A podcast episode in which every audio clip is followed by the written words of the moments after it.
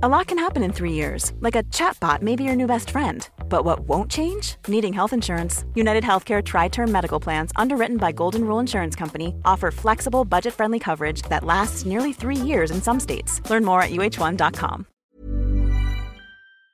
Por primera vez en la historia, el valor en bolsa de una compañía europea del grupo LVMH ha superado la marca de 500.000 millones de dólares. ¿Estamos ante una buena o ante una mala noticia? Veámoslo. Por primera vez en la historia, la capitalización bursátil de una compañía europea ha superado el valor de medio billón de dólares, de 500.000 millones de dólares. Y el grupo empresarial que lo ha conseguido ha sido el grupo LVMH, Louis Vuitton Moet Hennessy, cuyo propietario Bernard Arnault es a su vez el hombre más rico del planeta. La riqueza de Arnault, según la lista de Forbes, supera los 165.000 millones de dólares, por encima, por tanto, del patrimonio neto de personas tan conocidas como Elon Musk o Jeff Bezos. ¿Y por qué motivo el grupo LVMH ha superado el valor de 500.000 millones de dólares en bolsa? Recordemos algo que ya hemos explicado en otras ocasiones en este canal el valor de una compañía, el valor bursátil de una empresa, no es más que el valor equivalente a presente y descontando los riesgos de los beneficios futuros que se espera que esa compañía vaya a tener. Por tanto, la capitalización bursátil de una empresa puede aumentar por dos razones. Por un lado, porque se anticipe un incremento de los beneficios futuros de esa compañía. Por otro, porque el tipo de interés al cual se actualizan, al cual se descuentan, al cual se convierten a su equivalente presente y cierto esos beneficios futuros, ese tipo de interés es más bajo y por tanto esos beneficios futuros se descuentan en menor medida. En este caso en concreto, y dado el clima de tipos de interés crecientes que estamos experimentando, la razón fundamental que justifica la revalorización, la fuerte revalorización bursátil que ha experimentado este grupo durante los últimos meses no es otro que sus mejores perspectivas económicas. Es decir, el mercado, los inversores confían en que sus beneficios futuros van a ser mayores de lo que anticipaban hace unos meses. Es verdad que el hecho de que se trate de una empresa de bienes de consumo, que por tanto ya tiene muchos beneficios esperados en el corto medio plazo, no son beneficios que tengan que realizarse en el muy largo plazo después de que algunas inversiones muy arriesgadas que están empezando a ejecutar hoy terminen dando sus frutos, sino que año tras año esta compañía, este grupo ya está recibiendo beneficios muy cuantiosos, es verdad que este hecho le beneficia o le perjudica menos dentro de un contexto de subidas de tipos de interés. No es una empresa de tipo growth, de tipo crecimiento, que son muy penalizadas por las subidas de tipos porque la mayor porción de sus beneficios futuros están muy alejados en el tiempo y por tanto las subidas de tipos provocan descuentos muy agresivos de esos beneficios muy alejados en el tiempo. En este caso, el grupo LVMH va a recibir muchos beneficios en el corto medio plazo, también en el largo plazo, pero muchos de ellos en el corto medio plazo y por tanto sale menos perjudicada por una subida de tipos de interés. No obstante, el factor fundamental que explica la revalorización es, como decía, que sus perspectivas de beneficios futuros han mejorado. ¿Y por qué han mejorado sus perspectivas de beneficios futuros? Porque estamos hablando de un grupo especializado en marcas de lujo cuyo crecimiento se está concentrando en un tramo muy concreto del mercado y es China. El consumidor chino cada vez demanda más productos de lujo y por tanto más productos de esta marca. Dado que el año pasado fue un año económicamente malo para China, no desastroso, no es que la economía colapsara, pero sí creció mucho menos de lo que se esperaba y además fue un año de confinamientos bastante duros, equiparable hasta cierto punto a 2020, durante ese mal año 2022, las perspectivas de crecimiento de este grupo que comercializa marcas de lujo se vieron negativamente impactadas o al menos frenadas o desaceleradas. Sin embargo, desde que a finales de 2022 el Estado chino dio un giro muy radical a su política de COVID-0 hasta el punto de abandonarla y por tanto desde finales de 2022 se empezó a constatar, se empezó a oler, se empezó a sospechar que la economía china iría mejor de lo que en todo caso habría ido en caso de perpetuar las políticas de COVID-0, las perspectivas de gasto de los consumidores chinos en bienes de lujo se han incrementado y se han incrementado no ya en términos hipotéticos, sino que el grupo LVMH ha publicado que sus ingresos en el primer trimestre de este año 2023 se han incrementado en un 17%. Solo en este primer trimestre de 2023 sus ingresos, que no sus beneficios, sus ingresos fueron de 21.000 millones de euros. Como digo, un 17% más que en el mismo periodo del año anterior y este crecimiento se debió esencialmente al fuerte repunte de la demanda de bienes de lujo, de productos desde China. Si cabía esperar que China comprara mucho más y efectivamente está comprando mucho más, incluso más de lo que esperaba después de las revisiones, una vez anunciado el fin de la política de COVID cero, pues entonces, si el grupo LVMH va a tener todavía más beneficios de los que creíamos, eso significa que la compañía vale más de lo que inicialmente habíamos anticipado y por tanto su capitalización bursátil aumenta y hoy ha aumentado superando la cifra de 500.000 millones de dólares.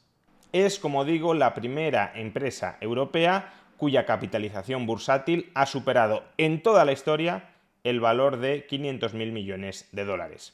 Ahora bien, ¿deberíamos sentirnos orgullosos de esto o más bien observarlo con cierta preocupación?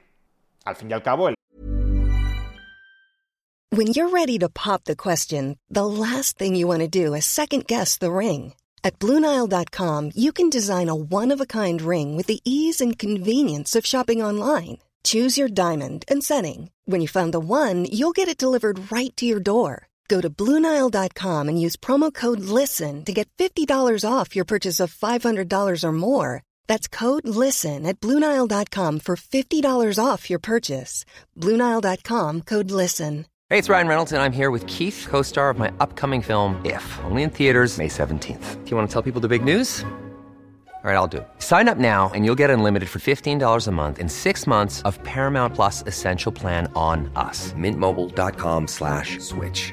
Upfront payment of $45 equivalent to $15 per month. Unlimited over 40 gigabytes per month. Face lower speeds. Videos at 480p. Active Mint customers by 531.24 get six months of Paramount Plus Essential Plan. Auto renews after six months. Offer ends May 31st, 2024. Separate Paramount Plus registration required. Terms and conditions apply if rated PG. Quality sleep is essential. That's why the Sleep Number Smart Bed is designed for your ever-evolving sleep needs. Need a bed that's firmer or softer on either side? Helps you sleep at a comfortable temperature? Sleep Number Smart Beds let you individualize your comfort so you sleep better together. JD Power ranks Sleep Number number 1 in customer satisfaction with mattresses purchased in-store. And now, save 50% on the Sleep Number limited edition Smart Bed for a limited time. For JD Power 2023 award information, visit jdpower.com/awards. Only at a Sleep Number store or sleepnumber.com.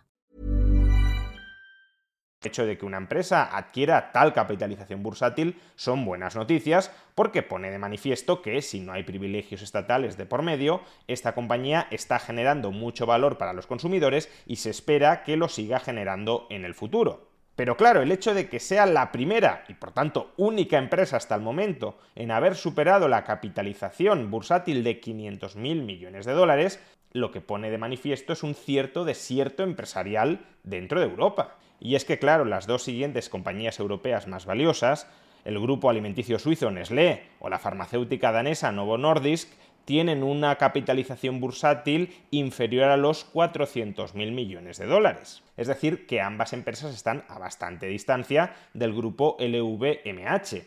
Y claro, la comparación de este ecosistema empresarial en Europa con lo que ocurre en Estados Unidos no deja de ser deplorable.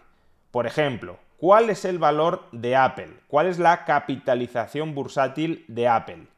2,6 billones de dólares. Más de 5 veces el valor del grupo LVMH, que como ya hemos dicho es la primera y única empresa europea en alcanzar la cota del medio billón de dólares.